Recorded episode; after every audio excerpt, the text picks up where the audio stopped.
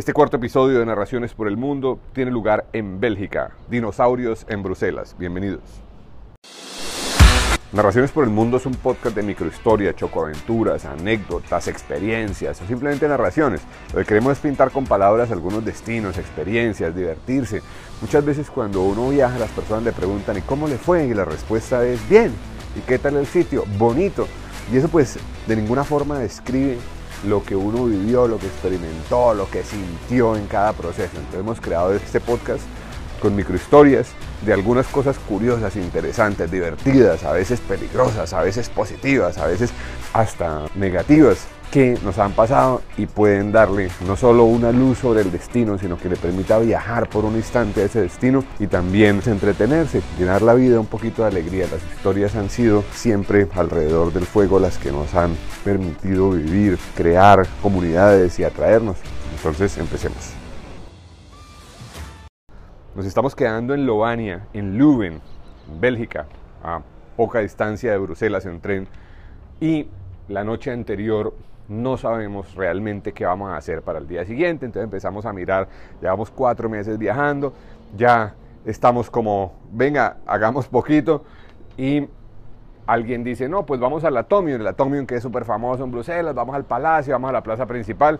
Y yo me pongo a buscar, porque no había hecho la búsqueda de qué había en Bruselas, y encuentro que Bruselas tiene el salón de dinosaurios más grande del mundo. Les digo, nos vamos a ver dinosaurios y todo. No, el, novio de mi hermana que vive en Lovania dice, no, yo fui allá cuando era niño, eso no es tan bueno. Le dije, no puede ser, no, tiene que ser otro sitio diferente, porque ese que es el mejor lugar de dinosaurios del mundo, no sabíamos. No, nos vamos para allá. Mi, mi esposa y mi hija y mi hermana, todo bueno, listo, nos vamos para allá.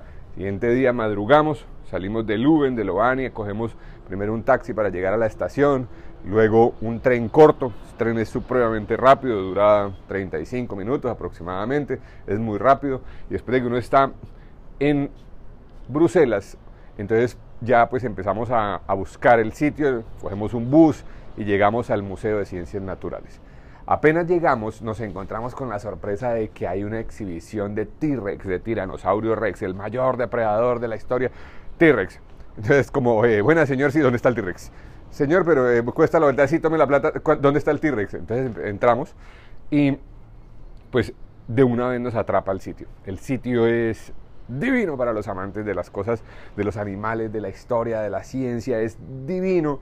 Entonces uno empieza a caminar y encuentra de todo, animales de todo tipo, desde fósiles, de todo, de todo por épocas. Hay una zona en la que están inclusive impresos en 3D en tamaño real la parte de, los ancestros de nosotros, los, los neardentales, los australopithecus, bueno, toda la, toda la parte evolutiva y es es impactante un poco pararse al lado de ellos, ¿no? O sea, porque uno es como, oye, somos bien parecidos, pero también somos bien diferentes, ¿no? Y es, y es una experiencia súper bonita, pero yo estoy con la vaina del T-Rex. ¿Dónde está el T-Rex? ¿Dónde está el T-Rex? Entonces todo, no, hay que llevar el orden. Y una hora después yo estoy como, me voy a donde los dinosaurios. Entonces, no, pero sigamos el orden. Me voy para, y me fui para donde los dinosaurios. Entonces ellos se quedan bravos conmigo, no, es que no, no es capaz de andar en familia, yo me voy para los dinosaurios. Me fui para el salón de los dinosaurios y casi no me sacan de allá.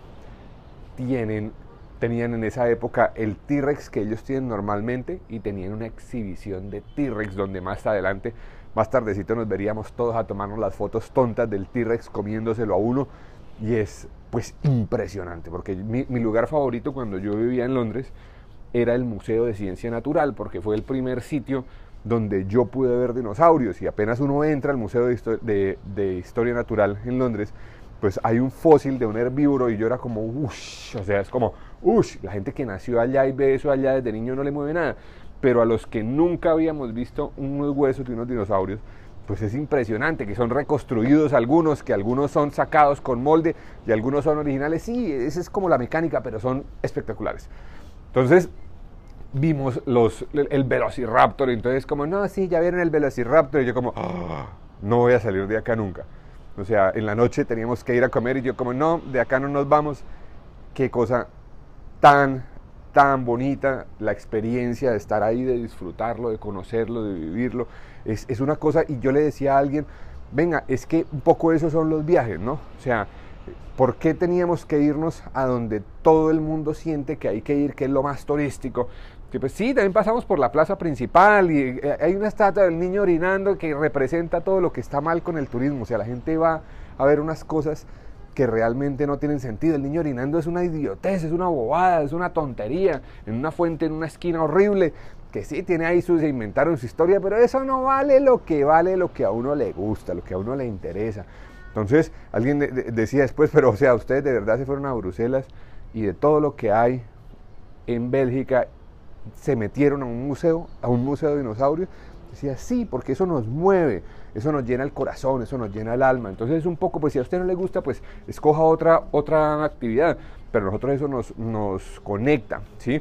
Entonces, no es del destino lo que hay que ver, es lo que yo puedo disfrutar, lo que tiene valor para mí, lo que tiene conexión para mí.